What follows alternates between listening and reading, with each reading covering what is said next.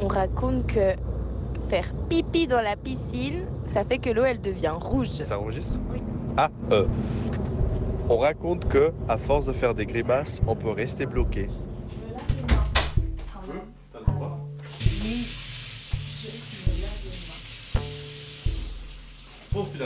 On raconte que euh, prendre une douche chaude d'environ 10 minutes, c'est un peu comme recharger son smartphone pendant toute une année. C'est dingue, hein On raconte que des centaines de millionnaires se sont achetés des bunkers en prévision de la fin du monde. On raconte que lorsqu'une personne meurt, elle perd 21 grammes, ce qui serait le poids de l'âme qui s'échappe. On raconte que est un podcast de discussions informelles autour de l'art du conte. Attention, le produit très artisanal fabriqué entre autres dans une cuisine peut contenir des traces de haute fréquence, de vent et de mastication. Moi je connais pas le concept. De hein, pas de... Précisément. Quel concept? De, de... Qu'est-ce qu'on va faire? comment De on marrant discute. Ouais. Ah bah de façon très informelle, mais juste en mangeant de la chips. Ouais. On raconte que les histoires, c'est pour les enfants. Qu'il y a qu'eux qui peuvent rêver et s'embarquer dans l'imaginaire comme ça parce qu'ils ont encore la capacité du jeu. On raconte que la transmission orale disparaît. Ou en simplifiant qu'elle n'appartient plus qu'à des pays lointains, extérieurs, excentriques, ex quelque chose. Ou alors à une époque archaïque et rurale qu'on n'a pas vécue ou à peine. On raconte que l'oral a été balayé par l'écrit, ou que l'écrit sauve l'oral de la disparition. On raconte que la tradition se perd donc. Ou alors, on raconte qu'on a toujours fait comme ça, c'est selon, ça dépend comment on s'oriente. Mais alors ce serait quoi, la tradition? On raconte que le conte trimballe de vieilles morales, des histoires de chevaliers, de princesses, de valeurs qui n'ont plus lieu d'être aujourd'hui. Mais certains, certaines racontent aussi que les contes dits traditionnels ont un fond de sagesse et une densité qu'on n'arrive pas à inventer de toutes pièces.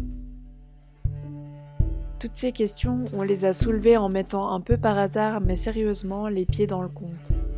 On a eu envie d'aller en discuter avec des conteuses, des conteurs, et aussi avec celles et ceux qui programment les spectacles.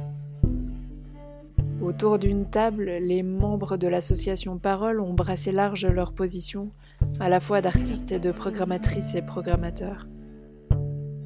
Et Anne Deval, David Tellez et Alberto Garcia Sanchez ont eu la générosité de répondre, pour commencer, à cette question naïve et embarrassante. Alors pour vous, c'est quoi le conte? C'est difficile parce que quand on dit qu'est-ce que c'est le conte, et toutes les réponses sont bonnes, presque toutes sont bonnes, mais il faut ajouter après un aussi. C'est ça aussi. Raconter une histoire, c'est raconter quelque chose qui n'est pas euh, arrivé vraiment dans la vie. C'est euh, une histoire euh, fruit de l'imagination ou du besoin d'essayer de comprendre la vie, mais pas directement la réalité nous dérange beaucoup de fois. La réalité écrit mal les histoires et alors on a besoin de... Je vous raconte juste euh, quelque chose qui m'a beaucoup plu. C'est une fois j'avais trouvé cette réflexion. C'est euh, dans le mythe de Persée, il doit couper la tête des méduses. Et Méduse elle a le pouvoir de pétrifier avec le regard. Si on la regarde, euh, on est pétrifié. C'est fini. Et alors, Persée, le jeune Persée, un jeune de 15-16 ans, courageux, il arrive avec son épée pour la tuer. Méduse, elle est endormie. Alors, elle, soudain, elle relève la tête, le regarde, et lui, il drobe le regard juste à temps. Mais maintenant, il est perdu. Il ne peut pas la regarder, parce que s'il la regarde, il est pétrifié. S'il la regarde pas, il est perdu, parce que c'est un monstre euh, avec euh, une certaine force. C'est-à-dire, tu peux pas lutter contre un monstre sans le regarder. Comment faire? Alors, il va regarder dans le bouclier le reflet des méduses. Avec le bouclier, il voit Méduse. Non, il voit une représentation des méduses. La représentation, il n'a pas le pouvoir de pétrifier, mais euh, il a le pouvoir de te laisser regarder. Et je pense que le conte, c'est ça. C'est comme un miroir qui nous permet de regarder la vie sans être pétrifié par la vie. Je ne sais pas si je peux donner une, une, définition. Je peux plutôt dire comment moi je, l'appréhende, comment moi, comment c'est important pour moi, quoi, et pourquoi je fais ça. Alors moi, il y a, pour le moment, il y a vraiment la question euh, de, de m'intéresser à des, histoires qui sont euh, très anciennes, quoi, très vieilles. Et euh, c'est ça qui, me, qui, pour le moment, me fascine et c'est ça que j'ai envie de raconter. Donc des contes traditionnels, des contes merveilleux, facétieux, etc. Et je m'intéresse vraiment, pour le moment, à ce patrimoine, en fait, patrimoine oral et puis aérien, quoi. Et, moi, pour le moment, c'est vraiment ça qui m'intéresse, quoi. Et puis, ce qui me plaît, en fait, là-dedans, c'est que, bah, déjà, ces, histoires me fascinent, quoi. J'aime bien me- me- me- m'immerger là-dedans. Et puis, je vois que c'est vraiment des formes qui sont faites pour l'oralité. Elles sont faites pour être racontées, ces histoires. Alors, bien sûr, donc du coup, il y a eu tous ces gens qui ont ret- retranscrit ces contes, et heureusement, c'est repassé par l'écriture pour qu'on puisse euh, euh, les connaître, les découvrir et les raconter de nouveau. Mais la chose qui, moi, m'intéresse, c'est, c'est comment les faire repasser dans l'oralité. Voilà. Et, euh, je me rends compte, euh, quand je les lis, quand j'ai un coup de cœur, je dis Ah, bah, cette histoire, j'ai envie de, l'apprendre, j'ai envie de la raconter, j'ai envie de la partager. Ben, le travail, c'est comment, je vais la raconter en me détachant le plus possible du texte. Parce que ça ne doit pas être le texte, ça ne doit pas être cette histoire que j'ai lue. Oui, c'est cette histoire qui me donne envie de la raconter, mais elle doit repasser par la parole et l'oralité. Et c'est des structures qui sont faites pour ça. Il y a un timing, il y a, une manière dont les événements s'enchaînent qui font que c'est fait pour ça. Donc autant euh, en profiter. Quoi. Vraiment un exemple très concret euh, par rapport à, à deux corpus de contes auxquels je me suis intéressé. J'ai vu deux manières de retranscrire les contes différentes. hein. Donc très concrètement, vu que je suis d'origine italienne, j'avais envie de m'intéresser aux contes euh, italiens. Quoi. Donc j'ai pris Calvino, bien sûr, conte fiabe italiane. Et puis là, il y a un style, tu vois. Il s'est permis euh, certaines libertés, certaines chutes, certaines choses, certains motifs, tout en, euh, en- gardant l'architecture et, et en faisant pas de dégâts, si tu veux, au conte. Et on sent qu'il est là, le conte. hein. Mais là, on sent plus son écriture, même si ça permet tout à fait de, prendre ça et puis de faire un travail oral par rapport à ça. Mais je sens, on sent l'écriture. Et puis après, je me suis intéressé à, d'autres contes qui viennent du, sud de l'Italie. Euh, puis là, c'était un, un folkloriste sicilien qui, lui, a fait aussi tout un travail de recueil euh, de contes en Sicile. Alors lui, vraiment, c'est vraiment le mec qui allait chez les conteurs, les conteuses. Il demandait qu'on lui raconte l'histoire et il la retranscrivait assez proche. Elles sont assez brutes, en fait. Même parfois, à la fin du texte, il, il met des petits astérisques et puis il disait à ce moment de la phrase, la conteur, elle levait les mains pour dire, tu vois, pour exprimer beaucoup plus, tu vois. Alors il, il, essayait même de retranscrire les gestes des conteurs. Et puis là, on a, on a, des, on a des, des contes qui sont plus, euh, ouais, euh, plus bruts. Mais aussi parce que le conte, Ouais. c'est vrai, tu sais, en fait, c'est c'est souvent associé à conte populaire, histoire populaire, histoire. Tu vois. Et, et nous, ce qu'on avait envie, c'était de montrer cette large palette. Et puis que ça peut être traditionnel, ça peut être du green, ou je sais pas, et ça peut être aussi euh, des Alors- choses tout à fait euh, plus modernes et Mais clairement, tu sais que tu prêches une convaincue là. La seule chose, c'est que par exemple, moi, je me définis comment? Mon métier, c'est quoi? Je dis que je suis conteuse. C'est bien. Je trouve qu'il faut. Alors, c'est quoi? C'est- C'est c'est conteuse de la parole, je suis conteuse de récits, euh, je suis conteuse. J'ai- je, je, je- Mais en même temps, c'est c'est une question politique qui est derrière. Ouais. C'est une question, c'est une question de, de ce que on a ouvert notre festival à des choses pour lesquelles on sait que si on les présente comme étant du conte, on va se faire critiquer derrière parce que on va se faire critiquer sur le fait que ouais mais vous engagez pas des compteurs alors que vous revendiquez de faire du conte et puis et puis qu'en fait nous on cherche à- on a cherché à décloisonner ça depuis le début puis à pas se mêler de cette question là puis en fin de compte on, on est parti sur une définition du conte qui vaut toutes les autres mais qui est la nôtre qui est de dire celui qui dit qu'il fait du conte ben on l'invite parce qu'on dit qu'il fait du conte puis celui dont nous on dit qu'il fait du conte même si lui il le dit pas ben on l'invite aussi parce qu'en fait on a envie d'avoir euh, un festival puis une programmation hyper inclusive. Parce que ce qui nous intéresse, c'est dès qu'il y a quelqu'un qui cherche à faire passer quelque chose par la parole plus ou moins, et le plus ou moins est important, bah, on trouve qu'il a sa place sur nos scènes. Mais après, c'est une vision qui est hyper contemporaine. Après, définir c'est quoi le conte, conte de création, conte traditionnel, euh, c'est un éternel débat ça. Ouais, C'est pour ça qu'aussi euh, on, on s'appelle maintenant les arts des. euh, Les arts du récit. récits. Non, pas les. Non, pas, non, pas les de la non. parole. C'est pour ça que tu te souviens plus du de la nom, parole. comment ça C'est pas les Joblin, Festival de contes. C'est pour ça, pas- c'est pour ça qu'on sait plus comment on Oh, s'appelle. Autant on s'appelait Festival de compte, on savait exactement. Mais maintenant on est quoi là Comment on appelle ça? Toi tu présentes ça comment? C'est l'histoire de Simon, l'éléphant. Et maintenant c'est quoi? Simon, c'est un éléphant beaucoup trop cool. Les Joblin, Festival des arts de la parole. Ouais, tout le monde aime Simon.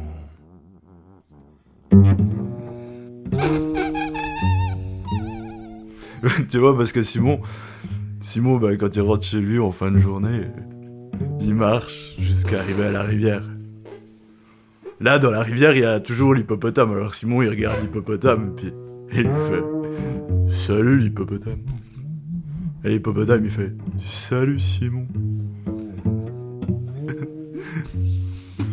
Ouais, parce que Simon, c'est un éléphant beaucoup trop cool. Tout le monde aime Simon. Ça, moi, j'ai pas envie de dire ça. Enfin, j'ai pas envie de parler de ça, en fait. J'ai pas envie de dire qu'est-ce que c'est que le conte parce que euh, c'est, ça rentre pas dans une case. C'est pas juste une possibilité. C'est pas, il y a pas une vérité là-dessus, en fait. Et que euh, c'est un peu le truc qui est toujours compliqué euh, de toujours classer des choses. Mais ce que je peux vous dire, c'est que euh, en France, le conte n'est pas considéré comme un art majeur, qu'il est toujours considéré ou pas considéré ou euh, quand il est considéré, il est toujours rattaché euh, à des institutions euh, comme le théâtre, et où il n'y a, pas...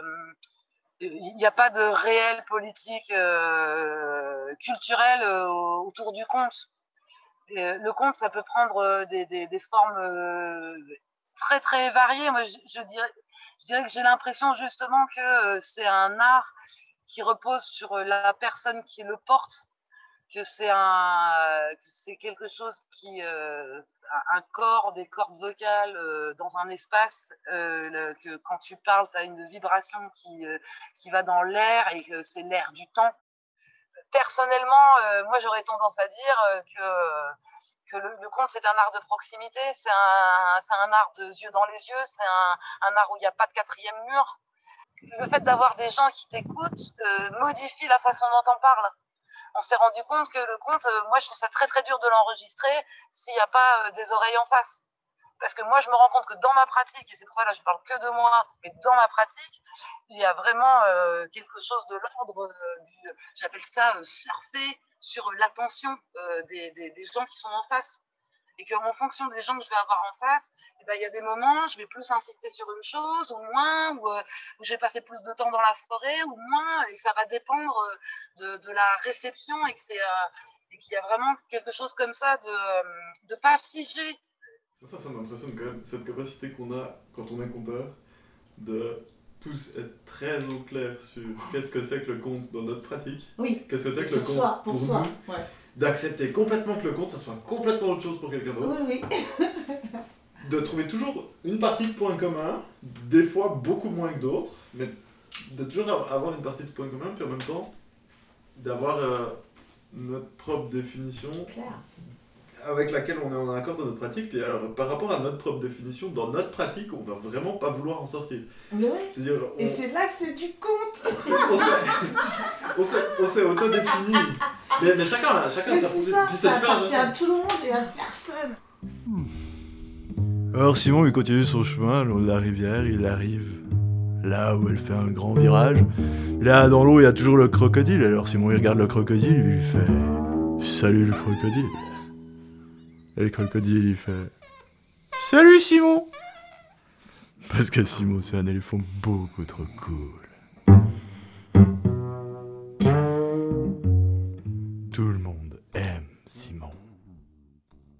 Pas vraiment euh, eu des contes, on m'en a pas vraiment euh, raconté, mais il y avait ce personnage qui étaient là. Ah, c'était plutôt de, l'ordre de la blague, quoi. Ah, Joufa, il a fait ça, Joufa, machin. Donc ça vient de cette culture, de cette oralité. Ça, c'est du côté de, ma mère, qui est sicilienne. Puis du côté de mon père, là, là aussi, j'ai pas eu de compte, mais par contre, j'ai assisté à une, à une manière de se raconter des histoires, en fait. L'oralité, elle est très présente. C'est que les gens, ils se promènent, ils, vont prendre le café chez quelqu'un, puis ça commence, on se raconte des choses, on raconte, il s'est passé ça, il y a eu ça. Donc il y a, il y a encore une forme d'oralité dans le sens de, de se raconter des histoires, pas forcément des contes, mais d'être autour d'une table et puis raconter ce qui s'est passé dans le village, celui ça, il a fait ça, des ragots, des, des faits, des trucs. Et, et ma grand-mère, elle racontait beaucoup de choses, elle expliquait beaucoup de trucs par rapport au village. Donc, dans ce sens-là, j'ai vécu cette, cette oralité, mais pas des contes. Je viens beaucoup de théâtre, mais quand j'étais. euh, Mon père, il était. euh, Il, jouait le, le violon, il, la peinture. euh, c'était un homme euh, avec un esprit très libre. Et il était incapable, après la guerre d'Espagne, de travailler dans une usine. il ne supportait pas ça. Il a trouvé un livre pour faire des parfums. Et il allait vendre les parfums sur le marché. Et alors, il racontait des histoires sur les parfums mais des histoires, vraiment, je regrette euh, toute ma vie de ne pas avoir noté, euh, écrit ces histoires, parce qu'il les a inventées et les gens riaient. C'était, bon, parfois, il était en train de vendre les parfums et il y avait quelqu'un qui lui disait Je peux acheter une bouteille Attends, attends, je suis en train de raconter une histoire. C'était plus important de raconter l'histoire. Et je pense que ça m'a beaucoup influencé. J'ai adoré cette manière de, faire rêver tout le monde. Lui, il nous racontait des histoires euh, quand on était au lit. Je suis d'une famille très nombreuse. Ma mère a eu 12 enfants. Et, alors, euh, quand on était au lit et des lits superposés, mon père s'était assis à la porte, euh, que c'était pour nous comme la scène, et, et il commençait à raconter une histoire. Il nous racontait des histoires. Et euh, imagine comme c'était les histoires qu'il y avait les voisins qui venaient les écouter. Moi, je vois Raphaël de voir tous les voisins là autour de mon père et lui il nous racontait les histoires à nous et les voisins étaient là à côté. Et comme lui, il inventait les histoires, parfois il y avait un voisin, je me rappelle une fois un voisin qui, je sais pas, mon père racontait, j'étais blessé dans cette aventure et alors la jambe, j'étais dans la, dans la forêt et il y avait un voisin qui dit, c'est ça. Et alors mon père, il dit, heureusement qu'il y avait Monsieur Aniceto qui nous a sauvés, tu te rappelles? Et, tout de suite, cet spectateur qui était un peu euh, égaré a été récupéré. Mais j'ai commencé à faire du théâtre et vraiment, je n'ai pas mis en relation le théâtre et le conte. Pour moi, euh, mon père racontait des histoires, c'était la vie. Pour moi, c'était part de la vie. Euh, et après, dans le théâtre, j'ai appris, j'ai fait du théâtre, mais toujours, j'ai gardé l'idée d'être être seul sur scène et raconter une histoire, euh, c'est possible. Après, j'ai connu euh, Pepe Rubiane, c'était un comédien espagnol qui racontait des histoires. Et, et moi, j'étais fasciné parce que lui, il était sur scène seul et je voyais 50 personnes sur scène. Il jouait tout le monde, il racontait et tu voyais tout. S'il disait je suis dans un bateau, et tu voyais le bateau. mais c'est une, une manière très populaire de raconter. euh, des- tu vois, les gens qui te disent l'autre jour j'étais là avec ah, le marteau, et bah, ils te font tous les gestes tu sens la douleur, tu vois. Ça dure un moment parce qu'ils vont pas être là. Ah, non, ils, ah, ils coupent. Ils disent, Je dois aller en urgence. Le policier me dit Mais pourquoi vous laissez la voiture là? Ils te jouent tous les personnages. Les gens, c'est très populaire une manière qui, ça m'a beaucoup plu toujours. Et voilà, quand j'ai commencé à faire du théâtre, je suis allé en Belgique pour faire des études de théâtre et euh, j'ai commencé à aider des gens à raconter des histoires, comme mettre en scène à Michel Nguyen, euh, avec euh, Stéphanie Beneteau, j'ai travaillé aussi avec Mélancolie euh, La il y a plusieurs conteurs. Mais un jour, je me suis dit, tiens, je vais monter moi-même. Et, et voilà, c'est ça que j'ai fait. Moi, je suis venue au compte par le fait d'avoir été euh, euh, dans ce bain-là euh, enfant, que moi j'ai identifié qu'il y avait des, choses qui ne me convenaient pas, mais, mais qui sont aussi de l'ordre du jugement de qui on est maintenant aujourd'hui et du regard qu'on porte sur le autrefois avec ce qu'on sait ou qu'on croit d'aujourd'hui. Tu c'est ça, c'est toujours super compliqué. On ne pourra jamais savoir, en fait. Et, euh, et moi, ce qui m'a vraiment intéressé euh, dans l'oralité, c'était justement cette, euh, chose d'avoir la, vibration qui fait que quand tu parles, tu, inscris une mémoire autrement que dans le cerveau. Et que moi, ce qui m'intéressait, c'était de défendre l'histoire populaire. Moi, quand je suis sortie de l'école laïque républicaine, je me suis dit qu'il y avait des tas d'histoires qu'on ne m'avait pas racontées à l'école et qui étaient des histoires qui m'auraient peut-être permis euh, d'avoir plus de légitimité à me penser citoyenne et à agir dans ma communauté euh, politiquement. Alors politiquement dans le sens de euh, gestion de la cité. C'est pas les politiciens avec des partis politiques. Moi, j'ai eu envie de raconter l'histoire populaire. Moi, j'ai eu envie de raconter euh, l'histoire des brigands, euh, des pirates, euh, des anarchistes, des femmes aussi, mais de toutes les personnes qui n'ont jamais eu le pouvoir entre les mains et qui n'ont jamais écrit de loi et qui, du coup, sont toujours oubliées. C'est ce qu'on appelle la mémoire des vaincus. J'aime bien inventer les histoires. Je pense que là, je touche des, des vérités très intimes je sais pas, machin truc, par exemple, c'est euh, une histoire que j'écris, que je raconte, d'une histoire imaginaire, où il n'y avait pas d'objet au début. Et alors, dans cette histoire, comme il n'y avait pas d'objet, il y avait les mots, et les gens se donnaient comme cadeau des sentiments qu'ils faisaient avec les mots, et les mots étaient vivantes, et ils ne savaient pas des choses, mais ils étaient heureux. Peut-être c'était un peu ennuyeux, parce que, euh, il n'y avait rien. bon, Pepito Matteo, il me disait, c'est très longue cette partie de, l'histoire où il n'y a pas d'objets, parce qu'après il y a les objets, il y a beaucoup d'aventures. Et moi, j'avais du mal à le couper. Et j'ai dit, pourquoi j'ai du mal? Parce que c'était mon enfance. Un jour, j'ai dit, en fait, je suis en train de parler comment c'était le monde pour moi dans mon enfance. Un monde où il y avait du temps. Les gens parlaient, on s'est donné des sentiments parce qu'il était une famille très pauvre à Barcelone. On, on, le cadeau, c'était Oh, ton anniversaire, tiens, des chaussettes. on te donnait comme cadeau ce que tu avais, tu avais besoin. Tu vois, ma mère a profité pour, euh, pour l'anniversaire pour t'acheter des choses que tu avais besoin vraiment. Mais il y avait une joie de, partager, de, parler, d'attendre le temps qui passait d'une certaine manière. Et alors, je me rendais compte qu'avec machin truc, que c'est une histoire inventée, complètement inventée, j'étais en train de parler de ça. Machin truc, c'était le hasard. Vraiment, le hasard. J'ai trouvé cette histoire par hasard. Un jour, une compagnie de théâtre en Allemagne me dit euh, ah, Tu peux faire la mise en scène pour nous, on va faire un spectacle sur les objets. Et je dis, ah oui, vous avez une histoire. Non, mais on improvise, on trouvera quelque chose. Et je dis, non, attends, non, on improvise. Non, je, moi, j'aime pas ça. J'aime bien improviser, mais on fonctionne de quelque chose, au service d'une idée.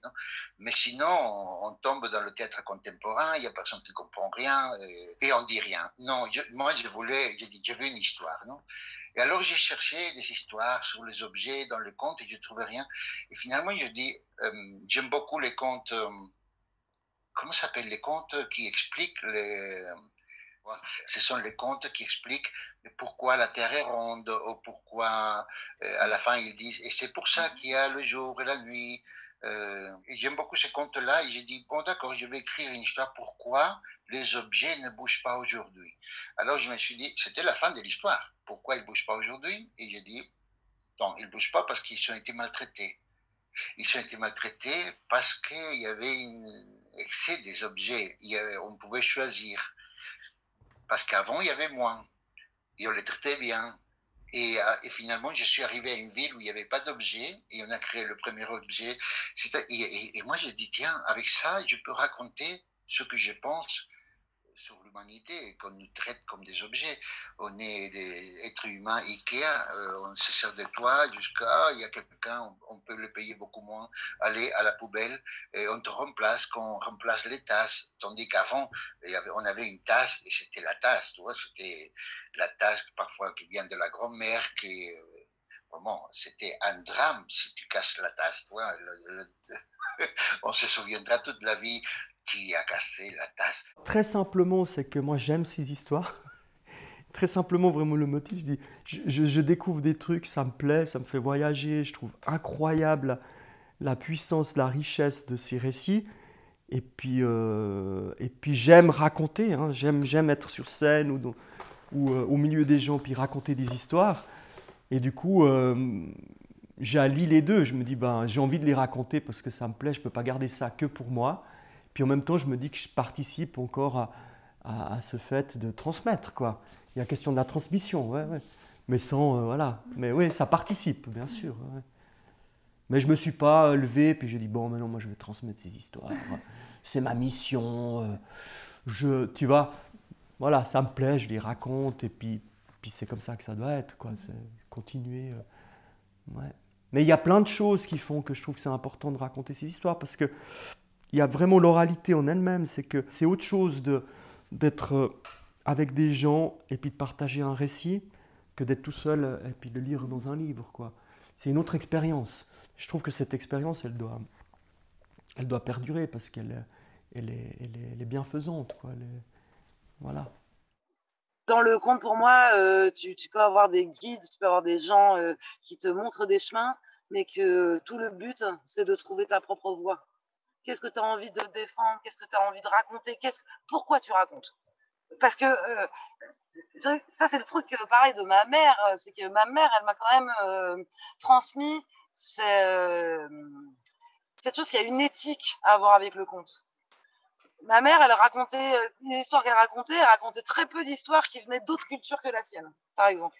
Parce qu'elle disait, si tu racontes une histoire d'une autre culture que la tienne, eh ben, il faut que tu fasses tout le boulot de comprendre c'est quoi la culture que tu racontes Qu'est-ce que tu racontes?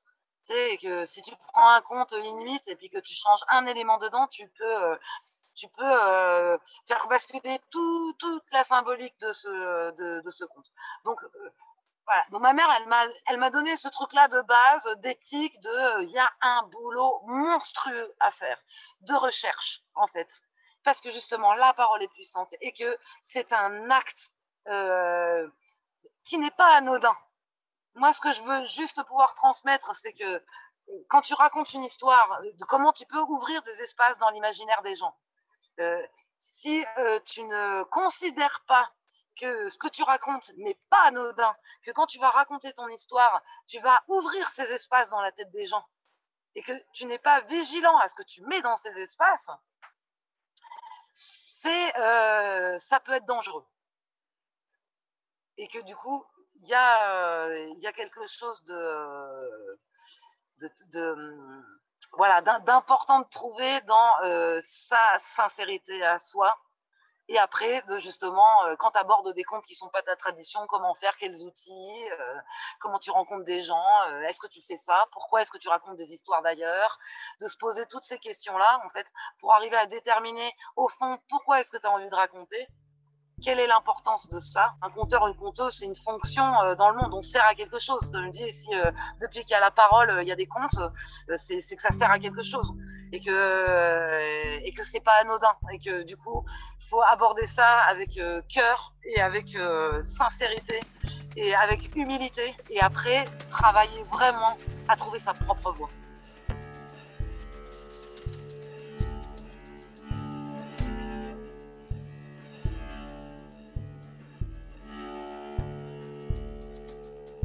Un grand merci à Anne Deval, Alberto Garcia Sanchez, David Telez et l'association Parole.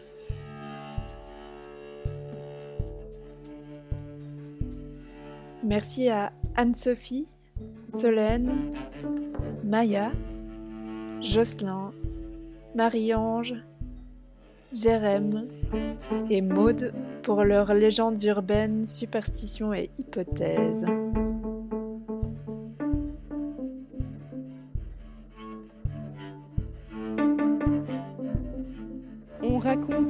Géant mythologique celte Gargantua, alors qu'il se rendait en Italie, a été pris d'une soif soudaine et du coup il a décidé de s'hydrater en chemin dans le Rhône. Merci aussi à Amandine Ray pour son orfèvrerie technique. À la réalisation et au montage, Laetitia Virgilito et Eline Aubert. Euh, mais malheureusement, ce fleuve était trop étroit pour lui, donc il s'est mis à creuser. Et en fait, le tas de déblais qu'il a enlevé et qu'il a déposé sur la, rive gauche du fleuve, ça a donné le mont Salève et qui doit son nom euh, aux villageois qui ont observé la scène et qui du coup se sont exclamés devant euh, cet effort de géant. Salève Prochain épisode Ouvrir les imaginaires ou les matériaux du conte.